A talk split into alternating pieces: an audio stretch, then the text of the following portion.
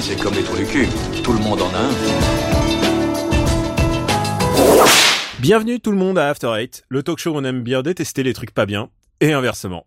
Ce podcast va donc parler de ciné, comics, jeux vidéo, parfois de politique, et même d'économie, il me semble, cette semaine. Je m'appelle Daniel Andreev, alias Camille Robotique sur Twitter, et pour animer ce talk show avec moi, j'ai mon ami Benjamin François, de l'autre côté de la Terre, live depuis son bunker, plus 9 de décalage horaire. Si je me, à chaque fois je me gourre, donc euh, je sais que c'est plus 9 de décalage horaire. C'est plus 9, ouais, Los Angeles. Donc, donc on est effectivement After Eight. Bonjour Benjamin.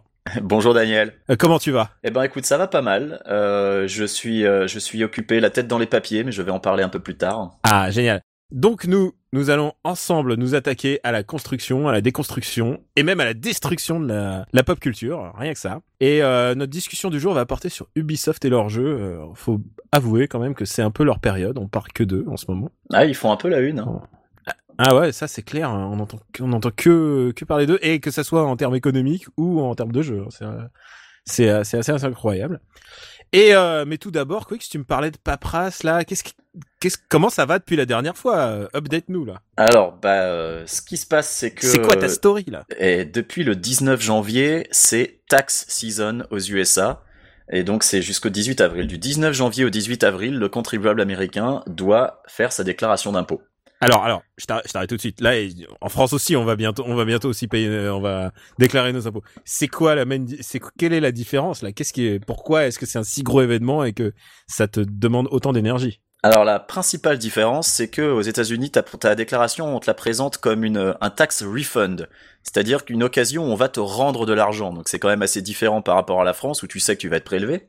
Aux USA, histoire de faire passer la pilule un peu plus euh, un peu plus facilement, euh, on te donne en début d'année un W2, c'est un document récapitulatif euh, qui indique la totalité de l'argent que tu as touché, euh, euh, tes divers émoluments en travaillant, et les sommes que tu as déjà payées, parce que l'impôt sur le tout- revenu, et tout est déclaré, tout est pré-déclaré donc. et voilà, et les, et les sommes que tu as déjà payées sont prélevées à la source, en fait. Hmm.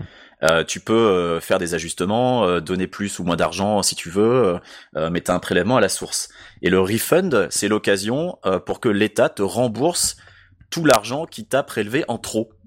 Euh, parce qu'ils partent du principe que de base l'État va prélever trop. Alors dans les faits c'est pas toujours le cas. Euh, moi ça fait euh, ans d'affilée que trois ans d'affilée pardon que je paye un supplément parce que j'étais pas assez prélevé. Mais là cette année j'ai décidé de prendre le taureau par les cornes donc je, je, je donne plus d'argent à chaque euh, à chaque bulletin de salaire et là je vais enfin récupérer de l'argent. Mais là encore en spécificité américaine, quand en France tu vas sur le site impôt.gouv.fr, tu fais trois clics et t'as fini. Bon, c'est un peu plus compliqué quand t'es auto-entrepreneur, c'est un peu plus compliqué quand t'es euh, chef d'entreprise, mais quand t'es un quand t'es un salarié euh, de base euh, dans une dans une entreprise, généralement c'est quand même assez simple. Et ben aux États-Unis, c'est imbitable. C'est tout un tas de paperasse archi compliqué, des formulaires à imprimer sur le site de l'IRS qui est le fisc Quoi, des, américain. des PDF de 50 pages, c'est ça? Exactement. Et euh, tu dis 50 pages, mais tu exagères à peine. Ma déclaration d'impôt fait 40 pages. Bon, je suis un peu un cas particulier parce que j'ai des comptes en banque en France encore en tant qu'expatrié, mais c'est loin d'être simple. C'est pour ça que beaucoup de gens font appel à un comptable. Euh, Il y a une entreprise qui a pignon sur rue qui s'appelle H&R Block. Ils ne font que ça. Ils remplissent les déclarations d'impôt des particuliers. Ou alors, ils passent par un logiciel qui s'appelle TurboTax, qui est édité par euh, Intuit. Intuit, c'est la boîte qui faisait Quicken. C'était un logiciel de gestion de budget euh, dans les années 90. Je sais pas si ça existe encore. Mais à l'heure actuelle, TurboTax, c'est un peu leur vache à lait parce que tous les ans, ils gagnent de l'argent grâce à ça. Et toutes les tentatives de simplifier le paiement de l'impôt américain sont bloquées par le lobbying, non seulement mais- de Intuit, mais aussi Parce des que ça a l'air comptables. vraiment très compliqué quand tu le dis. Hein. Ça prend des heures. La première fois que j'ai voulu le faire, euh, je m'y suis arraché les cheveux pendant 8 heures sur TurboTax. Et j'ai fini par abandonner j'ai contacté un comptable qui m'a facturé évidemment une belle petite somme pour déclarer mes impôts. Les années suivantes, j'ai utilisé TurboTax en me basant sur ce qu'il avait fait, mais alors que c'est déjà pré-rempli d'une année sur l'autre, bah ça me prend encore 3 ou 4 heures à chaque fois. Oh la vache. Et, et tu t'en sors maintenant ou c'est pour ça? Est-ce que tu stresses? Alors, je stresse pas trop, sur je stresse d'autant moins que cette année, je vais récupérer de l'argent, donc là, je suis plutôt Mm. content.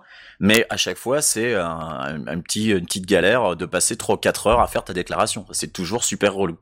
Donc bon, en France, on se plaint, mais au moins, on n'y passe pas des heures. et, et tu sens que cette année ça va ça va bien se passer là? Oh bah je pense que cette année ça va pas être forcément plus compliqué que les autres mais ça va encore me prendre des heures donc bon je suis pas forcément super impatient à l'idée de le faire. Bon et toi Daniel alors euh, what's up? Quoi de neuf? Toi aussi les impôts ou autre chose? Euh, Alors écoute, non, moi c'est pire, c'est les comédies françaises. Euh, comme tu sais, c'est mon dada. J'écris euh, tous les ans un, un article dans, sur Slate où je classe les comédies du meilleur au pire. En fait, c'est ça, toi, ton cauchemar annuel. Ouais, un peu. Mais en même temps, j'y prends plaisir. Hein, faut, faut, faut pas croire. Euh, et c'est euh, et c'est parfois une épreuve de force euh, et, et, et beaucoup d'organisation parce qu'il faut quand même c'est une cinquantaine de films à voir. Tout ça pour un seul article c'est mon article le moins rentable de l'année. Je sais qu'il est très lu mais c'est le vraiment qui est Ça prend beaucoup Il- de temps, ouais. bah ouais bah ouais tu tu additionnes au moins 40 films ou 50 films euh, plus le temps de rédiger le temps de remettre ses idées en place et tout euh, c'est c'est quand même du taf. Et euh, et là bizarrement j'étais en vacances en janvier et donc j'ai pas j'ai pas il y a ple- plein de comédies que j'ai laissé tomber euh, pas que je vais pas les voir mais je pense que ça va être direct ou DivX pour pour beaucoup et euh, et là ou direct ou DVD pour pour nos amis euh, Direct ou VOD, puisque tu, tu ouais. fais les choses dans la légalité. et, et merci. Et, euh, et en fait, euh, là, donc j'ai repris le le taureau par les cornes, comme tu sais très bien le dire. Et euh, et, et du coup, je, je suis allé en, en salle, je suis retourné en salle pour aller voir des, des comédies. Et, euh, et c'est très compliqué parce que tu ressors, parfois t'as des salles qui rigolent. Je suis allé voir euh, le, le la comédie basée sur euh, par Marie-Lou Berry, basée sur le, le- la BD de Pénélope Bagieux qui s'appelle Joséphine s'arrondit. Et ça, c'est une suite que euh, Marie-Lou Berry a écrit. a- je sais pas si elle l'a écrit, mais en tout cas, elle l'a réalisé. Et toute la salle était en riait et tout, alors que c'était vraiment un film d'une nullité. Et, euh, et donc, je me suis dit, putain, mais tout, tout, c'est, je, je pense aux, aux gens qui étaient supporters du PSG, euh, les mauvaises années, tu sais, quand ils étaient en bas de classement, genre 18, 18e, 19e, et tous ces matchs qui se terminaient en 0-0, et tu sais, ils Les années Chirac, non Ou c'était plus tard je Euh, sais non, plus. non, non, c'est même plus tard, mais euh, les années Paoletta, comme on dit. Ah ouais. Et euh, il regardait, euh, il regardait la balle littéralement passer pendant pendant 90 minutes, et je voyais mes potes dépités. Et il me dit tout, tout ce temps qu'on a passé, mais non, on aurait mieux fait de payer, filer tout cet argent à un village d'Afrique. Et euh, et euh, du coup, euh, la comédie française, souvent, c'est ça, ça me donne cette impression. Et, et la dernière que j'ai vue, en fait, le, le ton de l'année, c'est quand même les suites. Parce que euh, il y a le trailer de Visitor 3 là qui vient de Oh, quel qui, cauchemar. qui vient d'être diffusé. Et euh, c'est très c'est très bizarre parce que de, dans le ce trailer tu vois Jacouille la fripouille qui est en train de dire mais c'est nul ça! Mais il n'y a plus de bouton il y a plus le bouton jour nuit jour nuit jour nuit et donc il a déjà une dimension je- tu remarques la très mauvaise imitation de pas mal. de, de Christian Clavier Mais ils ont Et- basé et- leur teaser sur jour-nuit en plus, c'est ça Ouais, qui est, qui est et fou. Le est- premier teaser. ce qui est génial, c'est que vraiment, et, ils ont, c'est complètement méta, quoi. C'est vraiment dans la référence de la référence. Je pense qu'ils vont aller dans le mur. En plus, ils- enfin, euh, si un jour Sylvie Testu va me faire rire, je, je, je pense que ce jour n'est pas arrivé. et là, euh, et là, j'ai été voir Pattaya. Et Pattaya, je peux le dire sans, sans rougir et je peux l'affirmer même. C'est sans doute les 20 minutes, les 20 meilleures premières minutes d'une comédie française cette année. C'est vraiment hilarant parce que c'est un peu la suite des Kaira, c'est la même équipe. Euh, parce qu'ils ont une espèce de proto-film de banlieue lol en fait et ils, ils déclinent ça de film en film et c'est génial en fait il y a plein de il y a plein de raisons de faire de la bonne comédie euh, dans la banlieue Euh, l'année dernière il y a eu Comment c'est loin euh, d'Orelsan qui était vraiment très très bien et qui tentait un peu le- la comédie à pato Mais c'était vraiment une comédie, euh, comment c'est loin? Ah ouais c'est clairement une comédie ouais D'accord. mais c'est une comédie mais sur fond de 8 Mile euh, dépressif quoi euh, c'est vraiment du niveau c'était vraiment du niveau apato de grande période pour moi D'accord. ah, vraiment, je rigole pas. C'est vraiment un très bon film. Et euh, au top de mon classement Slate de l'année dernière. Ouais. Et, euh, et, et là, et là, Pattaya, donc 20 premières minutes géniales, euh, avec beaucoup de parodies de télé, même des émissions passées, genre euh, l'île de la tentation qui devient l'île de la Ken, avec des gros balaises qui disent ce soir je vais Ken. Tu vois, c'est- vraiment très très premier degré. Ou alors il y a un nain et, euh, et ils le ils le poursuivent et ils veulent l'attraper. Alors ils prennent une cache de, ils prennent le filet d'un d'un d'un d'un but d'un but sur un terrain de foot et ils le balancent et ils attrapent ils attrapent le nain dans le filet. Euh, et ils lui font croire au bout d'un moment ils lui font croire que ils vont à la Mecque mais en fait pas du tout. Ils vont à Pattaya parce que ils vont s'éclater là-bas. Il y a aussi les meilleures deux premières mi- les meilleures deux minutes de Gad Elmaleh au cinéma je pense. Euh, puisqu'il fait un maître de Muay Thai. Il est il enseigne le Muay Thai aux nains. Et Donc, euh, Gad Elmaleh est drôle dans un film alors? Ah non mais Gad Elmaleh est très drôle en fait. C'est juste qu'il est très très mal utilisé hein. Ouais. Et euh, il y a un singe, il fait des câlins singe, il est vraiment très très très très drôle. Et euh, le problème, c'est bah, dès qu'ils arrivent, c'est comme tous les films euh, dès qu'ils se passent euh, à, à l'étranger, dès qu'ils arrivent à l'étranger, ça devient nul.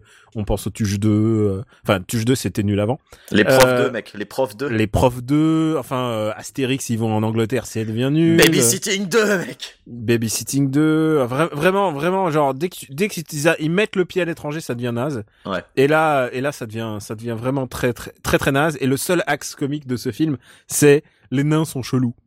Et euh, et au bout d'un moment, c'est les gros, c'est des monstres. C'est vraiment ça les deux seuls axes comiques Mais qu'il y a le, mais le nain, en plus, c'est un mec de la team des Kaira. Enfin, il me semble Alors, que. Oui, c'est le nain de la, c'était le nain de la Team Kaya, mais là, ils ont swappé le nain. C'est Ah, un nain, ils ont pris un nain arabe. Ah, c'est un autre gars, d'accord. Ouais, et il lui ressemble un peu, euh, mais euh, mais pas mais pas du tout en fait. Il, il ressemble un peu à Tyrion, mais en, en basané en fait. D'accord, c'est bizarre. Et euh, et il joue très bien en plus. C'est le mec, il joue. il- il- les acteurs jouent très très bien. hein. Il y a vraiment, il y a Mais l'autre gars était pas Sabrina dispo, ou- Wazini en plus qui joue la la meuf Kaira qui tabasse son mec. Elle est, elle est hilarante, mais tu la vois que pendant les 20 premières minutes quoi. Mm. Et euh, et voilà. Et du coup, je suis en train de me dire que tu vois, parfois la comédie française, il faut rechercher ces moments de de d'allégresse et de bonheur. Parfois, c'est juste 20 minutes dans un film, mais 20 minutes, c'est énorme par rapport à l'échelle des films que je regarde. Euh, Il y a jamais, euh, il y a jamais un, jamais un truc parfait. Mais là, 20 minutes, écoute, je les prends. Ah bah, je te confirme. Je te confirme parce que, ouais, moi, des comédies françaises, euh, j'en ai pas vu beaucoup l'année dernière. Bon, j'ai vu Babysitting 2 grâce à toi. Merci. J'ai vu, euh, j'ai vu Les Profs 2. Euh, honnêtement, 20 minutes, j'ai pas eu ça euh, en, dans les deux films cumulés. J'ai pas eu 20 minutes de bon, quoi. Ah bah là, j'ai vraiment, vraiment rigolé. C'était bête, c'était comme il fallait. euh, C'était du, c'était les Kaira 2, euh, c'était les Kaira 2, qui est un Kaira qui est un très bon film d'ailleurs. Enfin, Ouais. je veux dire, à l'échelle de la comédie française, c'est vraiment, il y a, il y a beaucoup de, ça devient bien jusqu'à ce que le nain décide de faire acteur de film porno et il disparaît du film. Ouais. Et euh, ils ont un truc avec les nains, ces mecs-là, c'est incroyable. Enfin, les gens de petite taille, Euh, parce qu'en plus eux ils disent nains tout le temps. euh, non, les Mm. gens de petite taille. Donc euh, je pense qu'on aura l'occasion de reparler de comédie française et j'ai hâte euh, un jour que ça devienne Marocco, mais pour l'instant c'est pas le cas. Mais c'est 20 très bonnes premières minutes. Et D'accord. bah, et bah voilà, ça c'était euh, My Story So Far euh, de cette semaine. Et alors, Quix, euh, notre discussion de la semaine va porter sur Ubisoft. Pourquoi est-ce que je perds mon temps avec un branquignol dans ton genre, alors que je pourrais faire des choses beaucoup plus risquées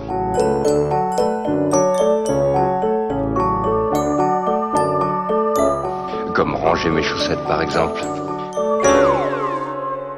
Assassin's Creed, Far Cry Primal, The Division et euh, et puis les lapins crétins aussi, euh, soyons fous. Euh, Ubisoft, c'est un peu leur année, mais c'est leur année chaque année. À chaque fois, c'est quelque chose de différent qui leur arrive, qui leur arrive, et c'est c'est un peu le fleuron de la France. C'est enfin, le, est-ce que C'est beaucoup vraiment de promesses chaque année aussi, surtout. C'est beaucoup de promesses chaque année et euh, et vraiment, on peut dire qu'ils sont au- toujours au cœur de la au cœur de la tempête. Et là, euh, bah là, on- tout le monde parle de The Division euh, qui cartonne euh, juste après Far Cry. D'ailleurs, je me demande même pourquoi sortir de si grands jeux euh, côte à côte. Vraiment, c'est une stratégie de C'est vrai c'est que une stratégie, c'est une stratégie commerciale très bizarre. Primal est sorti il y a quoi, trois semaines? Ouais, exactement. Et là, ils sortent The Division. Enfin, c'est, je trouve ça vraiment bizarre parce que ça s'adresse en plus quand même à des publics plus ou moins similaires. Euh, c'est vraiment, ouais, je comprends pas trop leur stratégie, mais euh, Écoute, c'est une compagnie quand même qui est acculée en ce moment, euh, puisque tu l'as, euh, enfin, les gens l'ont sûrement vu. euh, bah, il y a Yves Guillemot qui s'en prend plein la gueule et euh, avec les les menaces d'OPA de Bolloré. Et je me demande si ça, ça doit pas jouer dans leur manière de. En même temps, c'est des plani... c'est des choses qui sont planifiées depuis très longtemps. Donc Bah ouais. demande. hein. mais là, il y a la fin de l'année fiscale, alors c'est c'est normal que t'aies des gros jeux qui sortent, mais en sortir deux comme ça consécutivement à trois semaines d'écart, qui s'adressent à un public plus ou moins similaire, même si bon, il y en a un qui est massivement online et euh, l'autre qui reste euh, un Euh, entre massivement guillemets solo. FPS. hein. ouais. Ouais, voilà, massivement solo, ouais. Euh, je sais pas, il y y a un truc qui me qui m'interpelle quand même dans cette stratégie. C'est c'est bizarre, mais bon, Ouais. pourquoi pas. Hein. Et, et en plus, euh, en, en annonçant euh, dans la foulée qu'ils ne sortent pas d'Assassin's Creed cette année, ça y est, ils zappent enfin une année Assassin's Creed. Tout ça pour sortir Assassin's Creed le film, tu vois. Enfin, Ouais, mais c'est pas une mauvaise idée, mais d'un autre côté, ils ont annualisé Far Cry, donc euh, Alors, le truc qui s'est passé avec Assassin's Creed, c'est que euh, il y a eu euh, quand- euh, merde, j'ai un trou de maintenant que j'ai un trou de mémoire, euh, le celui qui devait prendre la place d'Assassin's Creed euh, une année et qui a été retardé. Watch Dogs. Watch Dogs, voilà. Pourquoi j'ai oublié Watch Dogs, je ne sais pas.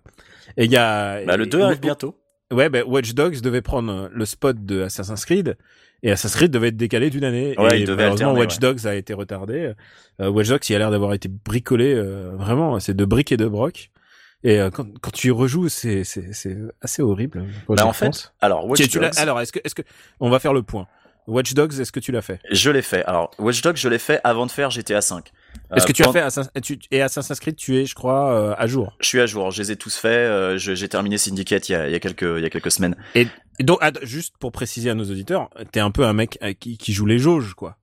Toi, Euh. les, les jeux à jauge, tu kiffes ça, quoi. Bah euh, en fait euh, pas forcément mais euh, mais si tu veux Assassin's Creed je sais je sais toujours pas j'arrive toujours pas vraiment à mettre le doigt sur ce qui me plaît dans Assassin's Creed.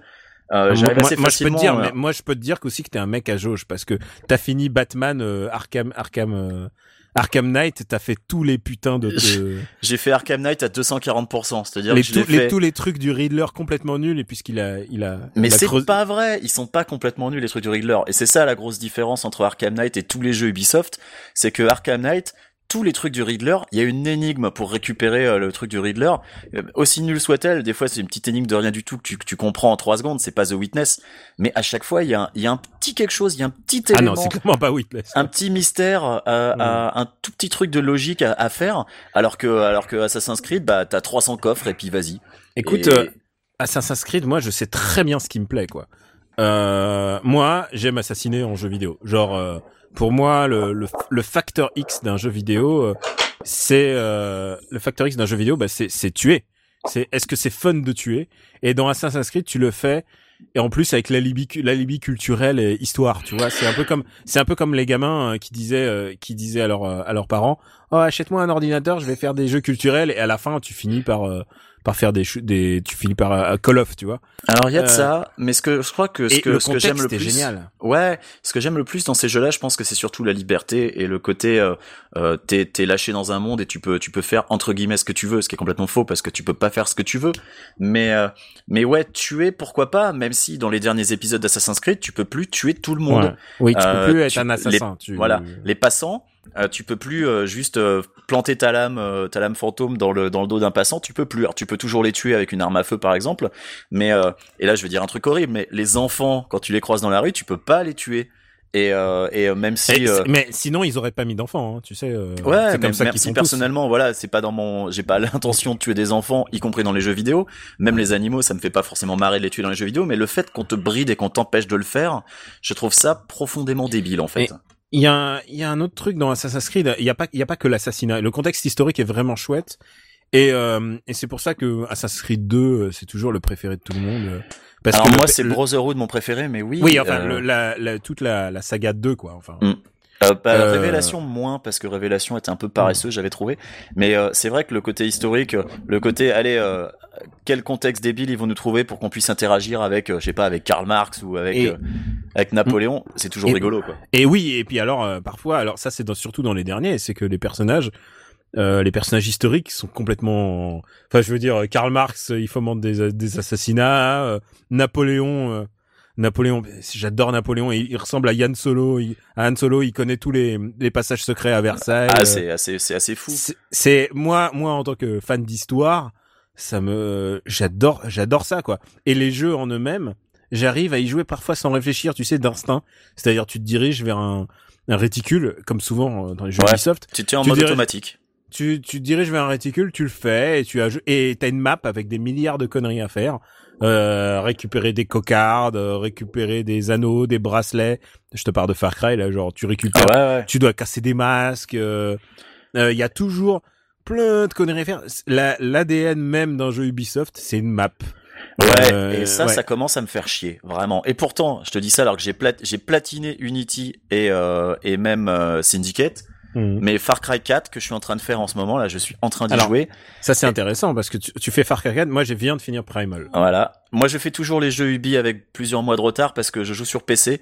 Donc, si je veux avoir un jeu un petit peu débugué et pas trop, euh, pas trop moisi, pas trop injouable, je suis obligé d'attendre le- plusieurs mois. Le hater. Oui, parce qu'en plus, ils se sont pris des backdrafts. L'année dernière, c'était leur anus sur Obilis, puisqu'ils se sont pris les backdrafts pour, euh, Ah bah, euh, pour Unity. Assassin's- pour Unity et ensuite l'autre. euh, Mais Unity était buggé partout, surtout. Hein. Unity, il était pas buggé que sur PC, il était buggé partout. Ah, moi, Euh. j'ai- moi, j'ai vraiment eu pas pas énormément de bugs. Évidemment, il n'y avait pas le travail de finition de du 4, quoi. Le Eh 4 ben- était- eh ben, était- moi, à l'inverse. J'ai eu moins de bugs sur Unity que sur Black Flag, et Black Flag, c'est peut-être l'épisode que j'aime le moins de toute la saga. Non, encore moins pas, pas que le le 3. 3. Ah, non, mais le en- 3 est vraiment nul à Yesh. Le 3, je le déteste, mais je pense que je me suis encore plus ennuyé sur le 4. Mais le 4, c'est vraiment le- jeu Ubisoft par excellence, c'est-à-dire euh, et moi ce que j'appelle l'essence Ubisoft, c'est-à-dire c'est pas des j'avais j'avais je crois que j'en ai pas euh, désolé pour ceux qui qui me suivent aussi sur le podcast No Game. Euh, les jeux Ubisoft, c'est euh, c'est pas tu tu joues pas leur vie, c'est pas tu joues pas des personnages, tu vis des univers. Euh, c'est l'univers qui est plus important que le personnage et, et le 4, c'est le summum c'est le summum d'un jeu Ubisoft et j'ai retrouvé ça un peu dans Primal, c'est-à-dire l'histoire Mais ça, c'est euh, très vrai ce que tu viens de dire. L'histoire, que- tu t'en fous et t'es vraiment, t'es là pour jouer un contexte, t'es là pour chasser les mammouths, Ouais. t'es là pour chasser le cachalot, euh, c'est, c'est, euh, t'es là pour appuyer sur un bouton et tout d'un coup les marins se mettent à chanter et pour moi c'est une une des killer apps absolues d'un jeu vidéo. Mais Genre, ce que tu dis est complètement vrai. les, marins. Et d'ailleurs, euh, c'est symptomatique dans Watch Dogs, parce que dans Watch Dogs, les personnages sont nuls à chier. Ils sont super mal écrits. Le Ah non, mais- scénario euh, vaut pas tripette. Enfin, c'est une catastrophe Ah, absolue. tu fais bien d'en parler. hein. parce que, Parce Watch, que- Watch Dogs, c'est clairement le scénario qui est vraiment à l'ouest, puisque euh, genre tu dirais que c'est un draft qui a été euh, qui est passé au propre, de genre euh, le mec il va sauver sa nièce. C'est mais Et tous les lieux déjà, communs. déjà c'est un, et- c'est un lien, c'est un lien pas très, je trouvais pas très fort dans la famille. Ouais. Tu comprends pas pourquoi il essaie de les sauver. Et en fait, tu comprends une chose, c'est que si le héros n'existait pas, et ben, et ben, ce monde tournerait mieux en fait, puisque tu n'as servi à rien, tu n'as fait que tuer des gens en fait. Et Alors, euh, le monde, je sais pas si le monde tournerait mieux parce qu'il y a quand même cette histoire en filigrane de le CTOS, euh, l'espèce Oui, de et c'est un mec qui- et tout. qui, fi- qui finit par kidnapper ta famille. Donc si tu n'avais rien fait, en fait, ça serait mieux. C'est c'est c'est c'est du niveau d'écriture de Rivière pourpre. hein. Mais moi, surtout, ce qui m'a vraiment ennuyé, J'entends le c'est film. tous les personnages secondaires sont des stéréotypes ambulants. Euh, la meuf euh, hacker qui t'aide, euh, c'est Lisbeth Salander de, de la trilogie Millennium. Enfin, et tout ce qui leur arrive, tu le vois arriver à des kilomètres. C'est tellement mal foutu. Ouais. Et euh, c'est pour ça que pendant que je jouais à Watch Dogs, euh, j'étais un petit peu euh, désemparé parce, parce que l'écriture était catastrophique.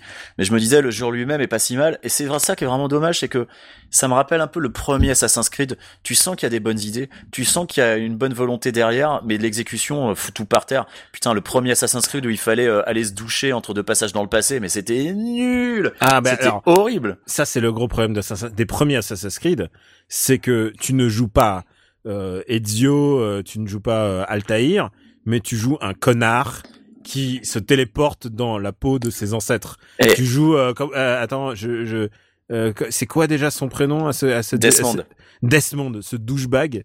Genre le mec il ne sert à rien et évidemment c'est le problème, c'est que dès que ça essaye de trop écrire, euh, je pense que ça loupe, ça loupe sa cible. Et là, en ce moment, je suis en train de, bah donc j'ai fini Primal, qui a vraiment très léger en écriture, une narration assez soignée, parce qu'en fait, ils ont essayé d'expurger au maximum les les séquences narratives pour laisser un peu l'histoire se raconter par rapport aux gens que tu rencontres. Ce qui est pas con du tout. Et euh, et, et ils ont refait un peu cette stratégie pour euh, pour The Division.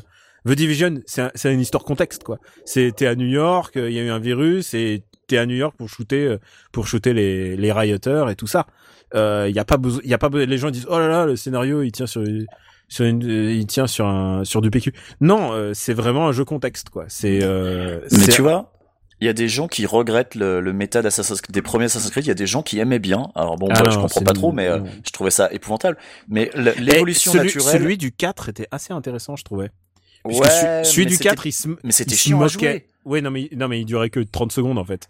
Et il se moquait. Euh, plus longtemps que ça, hein, si t'essayais vraiment de comprendre Ouais, euh, les sûr. tenants les Mais c'était- aboutissants. Bon, Honnêtement, moi je trouvais ça assez rigolo parce que les t'avais t'étais dans une entreprise qui est une méta incarnation d'Ubisoft Ouais. et t'avais les employés qui s'envoyaient des mails pour euh, genre et je sentais je sentais que les mecs se moquaient aussi du propre système genre euh, on Ah oui, dit- je pense. et genre tu sens que les développements sont très compartimentés chez les chez les jeux Ubi genre il y a ceux qui font le méta ceux qui font le jeu lui-même ceux qui font les les jeux les jeux sur tablette enfin tu vois Mais le méta, Et, euh, pour moi, je le et, voyais. et, et tu sens que ça a été fait à part et que les gens ils se sont bien moqués un peu du système quoi Ouais, le méta, pour moi, je le voyais évoluer, si tu veux. Pour moi, il aurait fallu que, au bout de quelques épisodes, euh, ton, ton Desmond, là, bah, ça devienne un vrai assassin qui ait les capacités de tous ses ancêtres dans le passé et qu'on ait un Assassin's Creed où, euh, finalement, ça se passe à une époque contemporaine. Et ce qu'aurait pu être Watch Dogs au final. Et, euh, et là, on en terminait avec euh, l'histoire de méta, euh, de Desmond et tout le bordel. Mais même ça, ils sont pas allés au bout parce qu'ils se sont rendus compte que peut-être que ça saoulait les gens. Et du coup, bah oui, à un moment, l'histoire avec Desmond, elle s'arrête là, hop, terminé. Et puis on passe à autre chose. Moi, moi Desmond, un train pouvait passer dessus, j'en avais rien à foutre. Ouais, mais bah, pareil, mais parce qu'il était mal écrit aussi, parce que le hmm. personnage était insupportable, et puis parce que c'était inséré au burin. Putain, Assassin's Creed Révélation, tous les passages méta, c'était des espèces de puzzles à la troisième personne où tu faisais apparaître des plateformes. Et le truc le plus affreux, c'est que les seules révélations que tu pouvais avoir, à savoir l'explication de ce qui se passe à la fin de Brotherhood, parce que t'as quand même un cliffhanger de fou à la fin de Brotherhood, où tu comprends pas ce qui se passe. Les seules révélations, elles sont dans un DLC, et le DLC, c'est du méta comme ça, une espèce de first person platformer avec des, des puzzles dégueulasses, injouables. C'était horrible. Je tiens à ajouter, euh, enfin moi qui te connais, euh, pour nos pour nos auditeurs, que tu as quand même poussé le vice à jouer au jeu de tablette de de Assassin's Creed Unity. Euh, oui, j'ai que j'ai terminé et c'était euh, c'était horrible aussi. Et en fait, euh, je l'ai fini peut-être une semaine avant que Ubisoft débloque tout parce que il fallait faire parce que les gens engueulaient quoi. Bah ouais, il fallait le jeu tablette parce que euh, sinon, bah oui, mais on peut revenir sur Unity le, vite fait. Le, coffre, le coffre en bas de chez toi ne s'ouvre pas si tu ne fais pas le jeu sur tablette. Euh, voilà, Unity, le plus gros scandale, euh, outre les bugs, parce que les bugs, il y en a dans tous les Assassin's Creed. Je t'ai dit, moi j'en ai eu plus dans le 4 limite. Ouais, en même temps, c'est un open, c'est un semi open world, donc voilà, c'est normal qu'il y ait des bugs. À la limite, hein, moi, il me faut rigoler. un, un de mes grands plaisirs dans les jeux Ubisoft, c'est de faire glitcher les moteurs. Hein. Donc quand j'ai envoyé un Puma dans la stratosphère dans Assassin's Creed 3 avec une mine, j'ai pleuré de rire, j'ai posé la manette, j'en pouvais plus. Ça m'a, ça a suffi à mon bonheur. Euh, non, Unity, le, gros gros problème, c'était le business model. Euh, cette espèce de business model avec des coffres bleus que tu pouvais pas ouvrir si tu faisais pas l'appli, euh, les coffres jaunes que tu pouvais pas ouvrir si tu faisais pas partie du programme Initiates, un programme qui n'a jamais fonctionné et qu'ils ont fini par abandonner. Mais pour te dire le niveau de finition oui, y a des le mecs, Ubisoft Club. Voilà, le menu Initiates dans le jeu était toujours là après 50 patchs et quand t'allais dessus, ça te sortait un message d'erreur incompréhensible avec de l'hexadécimal ça leur coûtait quoi de virer le menu? Rien. Le jeu, il était patché 20 fois, ils ont jamais viré le menu. Bah voilà, c'est Ubi quoi. Et ça, c'est malheureux. C'est la finition, c'est pas leur truc. Écoute, alors la finition, c'est pas leur truc, mais je trouve que euh, d'abord euh, Primal euh, que j'ai platiné donc hier, euh, je trouve qu'il s'en sort très bien parce que c'est un c'est un univers clos, c'est un FPS. Je tiens à préciser aussi que c'est mon premier Far Cry de ma vie et à, la, à, la rigueur, je m'en foutais jusqu'à ce qu'un pote me dise qu'en fait il, il travaillait dessus et et ça a aiguisé ma curiosité. Je voulais savoir, euh, je voulais savoir ce que c'était que Far Cry en fait. Hein. Et est-ce qu'il faut encore que tu montes en haut d'une tour pour euh, pour euh, pour, débloquer des trucs sur la carte? Non, non, il y a pas de il y a pas de moment montée de tour. Tu n'as pas à monter en haut des montagnes pour te synchroniser avec le monde. Euh, c'est très c'est très straightforward. Il faut tabasser faut tabasser des mammouths, faut tabasser des des camps ennemis. Euh, le seule chose que tu enfin il y a après c'est comme tous les jeux il y a tellement de possibilités. Euh, du genre tu peux foutre euh, berserk les, les adversaires, tu peux utiliser un hibou, t'as un animal que tu peux rider ou alors euh, que tu peux euh, que tu peux envoyer attaquer. Enfin, il y a vraiment il y a énormément de, de possibilités. Et, et surtout, moi, c'est ce que j'aime dans les jeux c'est qu'il y a un côté hypnotique, quoi. C'est des jeux de jauge, c'est des jeux de réticule vers lesquels tu te diriges. Et, et depuis, je me suis mis à The Division, et euh, je sais pas si tu, comptes euh, essayer euh, Division. Alors j'y pense, mais je me dis que tout seul, je vais vite m'emmerder, donc il faut que je trouve des gens pour y jouer avec moi ici. Alors, et, effectivement, c'est plus rigolo entre potes. Et là, j'ai fait euh, des parties entre potes justement parce que bah, le, le jeu a, a, vraiment cartonné, donc du coup, beaucoup de gens l'ont. Et, et moi, moi, j'ai vraiment, j'ai bien, bien, bien squatté déjà. J'avais un gros problème au début puisque c'était, en fait, moi, je suis un joueur de, de headshot. Moi, j'aime les headshots. Je, depuis GoldenEye, j'ai compris que ma vie c'était le headshot. Et, euh, et j'adore les fusils à pompe. Et alors, il y a des fusils à pompe, mais alors le headshot, euh, tu, tu, ne peux pas headshotter les gens en fait. Il euh, n'y a pas de localisation des dégâts? Non, c'est pas exactement ça. Et bien sûr, si tu tires la tête, il y a plus de dégâts.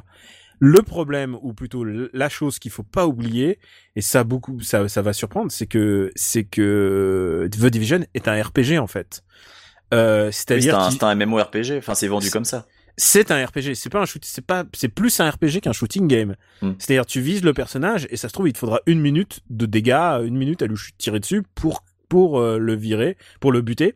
Ah, euh, c'est comme dans Uncharted si Hard. Et si t'es niveau 16 et que le niveau est niveau 18, tu n'y arriveras sans doute pas parce que même à 2 niveau 16, vous n'y arriverez pas. Il faut passer des niveaux dans ce cas-là.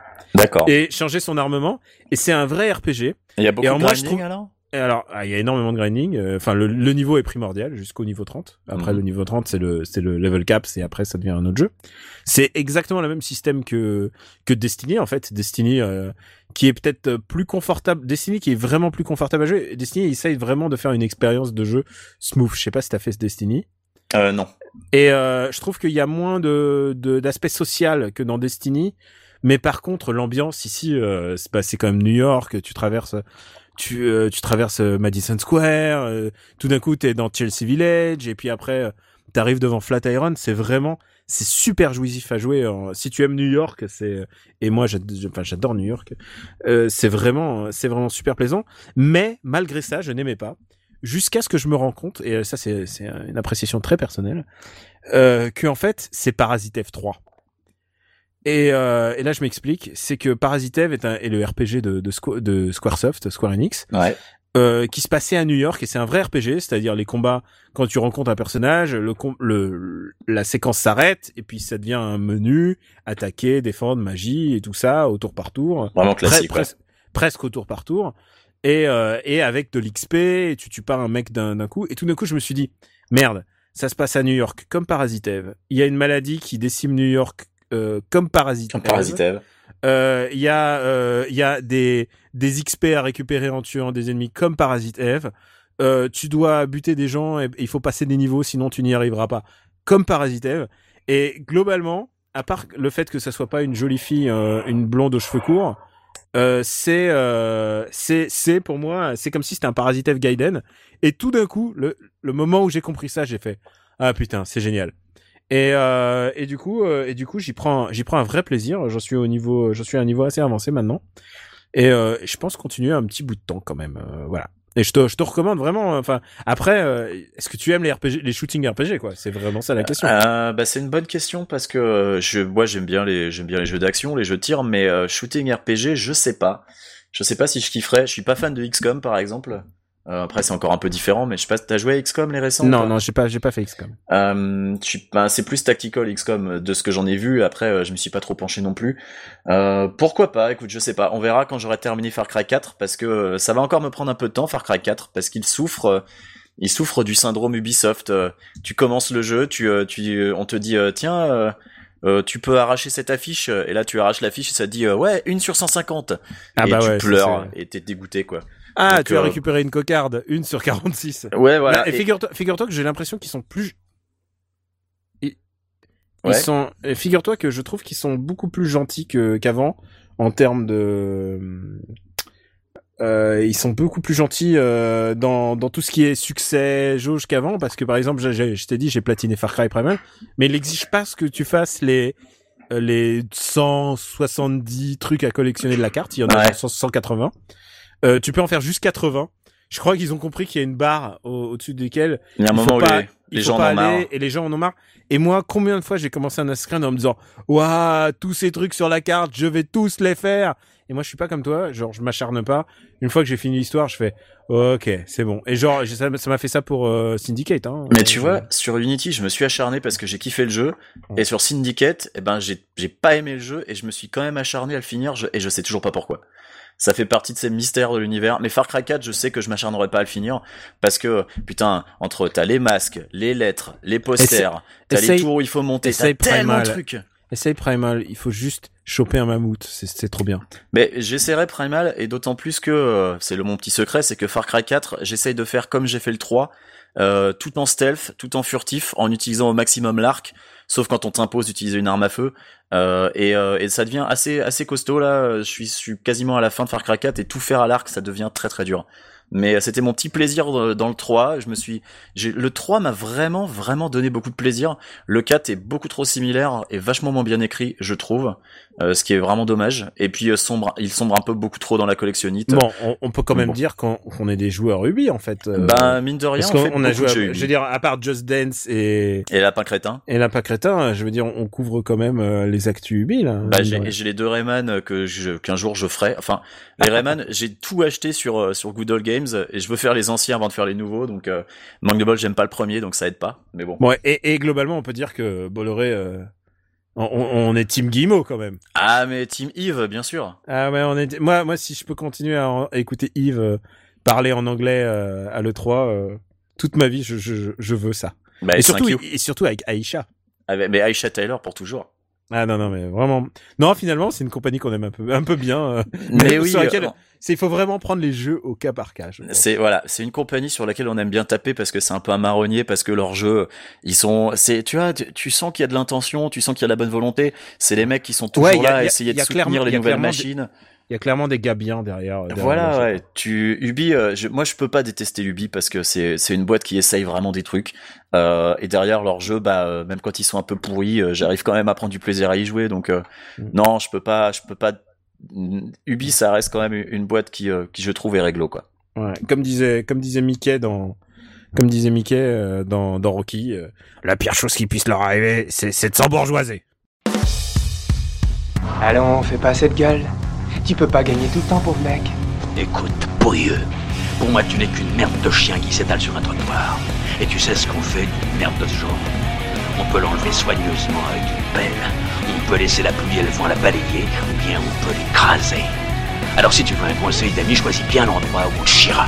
After Eight, on est des bâcheurs, on est peut-être des haters, mais alors en fait After Eight est un titre trompeur. Euh, on aime aussi des trucs, on aime recommander des films qu'on aime, on aime euh, on aime les séries, on aime les jeux, et donc, une fois par épisode, on fait une reco. Alors, mon ami Quix, quelle est ta recommandation de, la semaine? Alors ma recommandation, c'est un comic book qui s'appelle Punk Rock Jesus. Euh, pas nouveau. Pas très nouveau, mais euh, dont j'ai entendu parler euh, grâce au sémillant Joe Hume dans Comics Outcast qu'on salue. Yep. donc Punk Rock Jesus, c'est un bouquin d'environ 200 pages en noir et blanc scénarisé et dessiné par Sean Murphy. Sean Murphy qui était euh, dessinateur de Joe the Barbarian avec Grant Morrison, que tu as croisé, je crois? Euh, bah, j'ai croisé les deux, j'ai croisé et Grant Morrison. Voilà. Et Sean est très beau gosse, donc euh, donc je me méfie de lui. Et très gentil. Je, je, je, plaisante pas, madame. Ouais. Et, et donc le pitch de Punk Rock Jesus, c'est une émission de, de réalité télé euh, qui qui veut cloner Jésus en utilisant euh, euh, de l'ADN trouvé sur le Saint-Suaire pour en suivre, ensuite suivre l'enfance du gamin devant les caméras.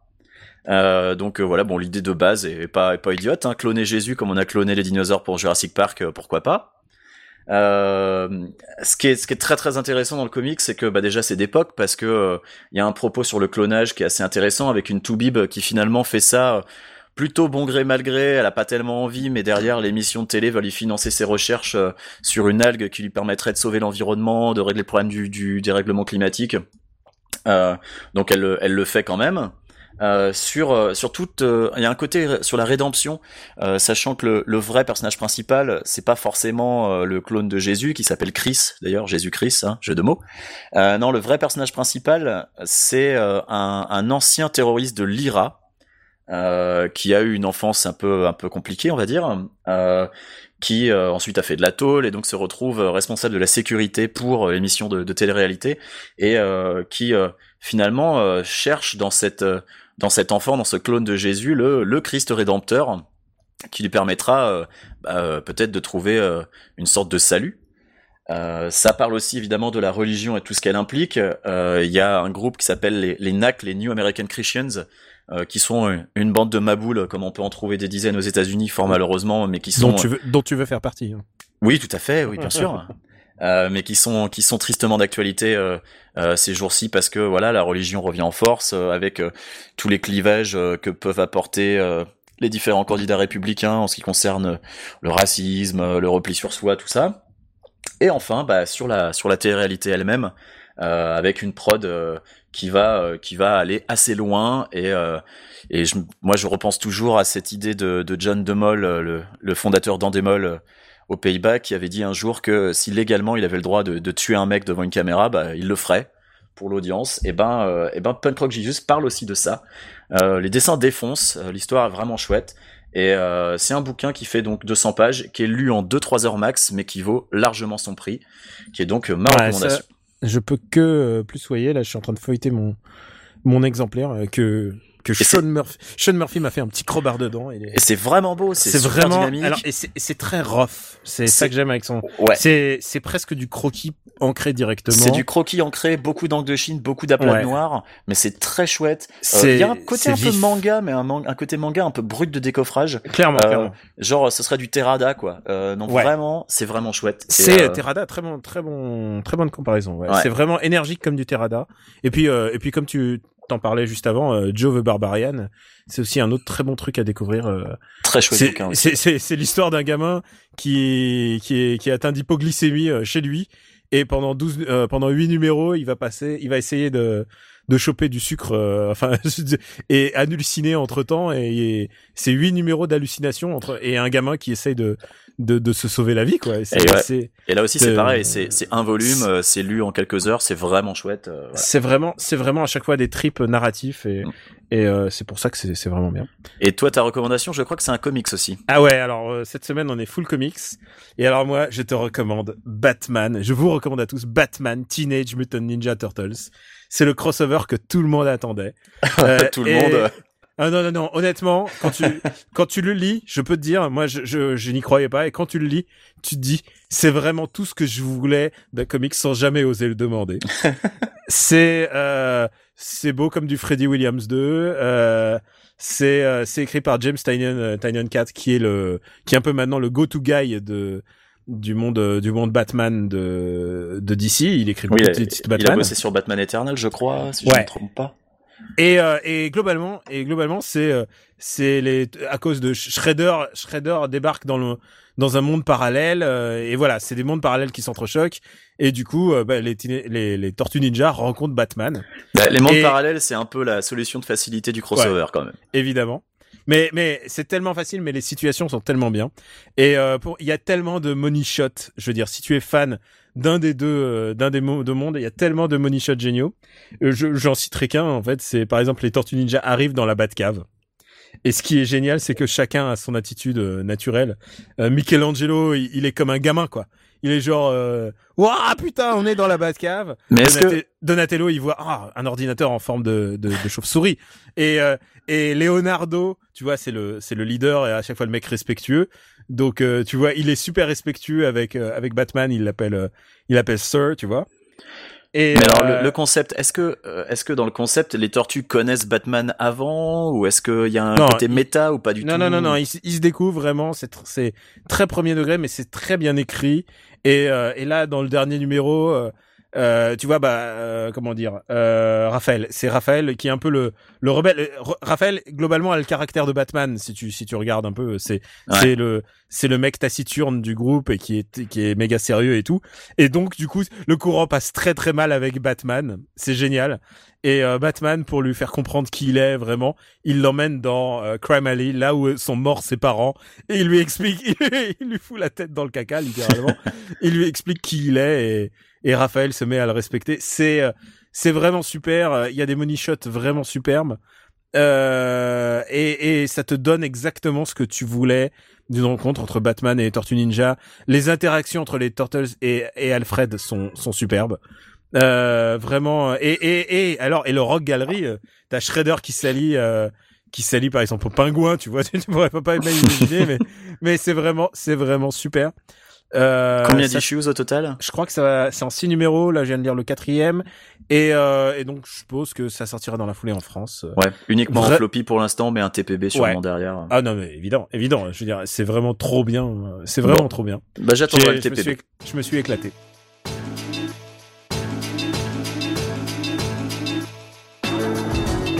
Et voici le deuxième épisode d'After Eight qui se termine enfin. Alors, euh, Enfin, comme ça va, on n'est pas été trop long.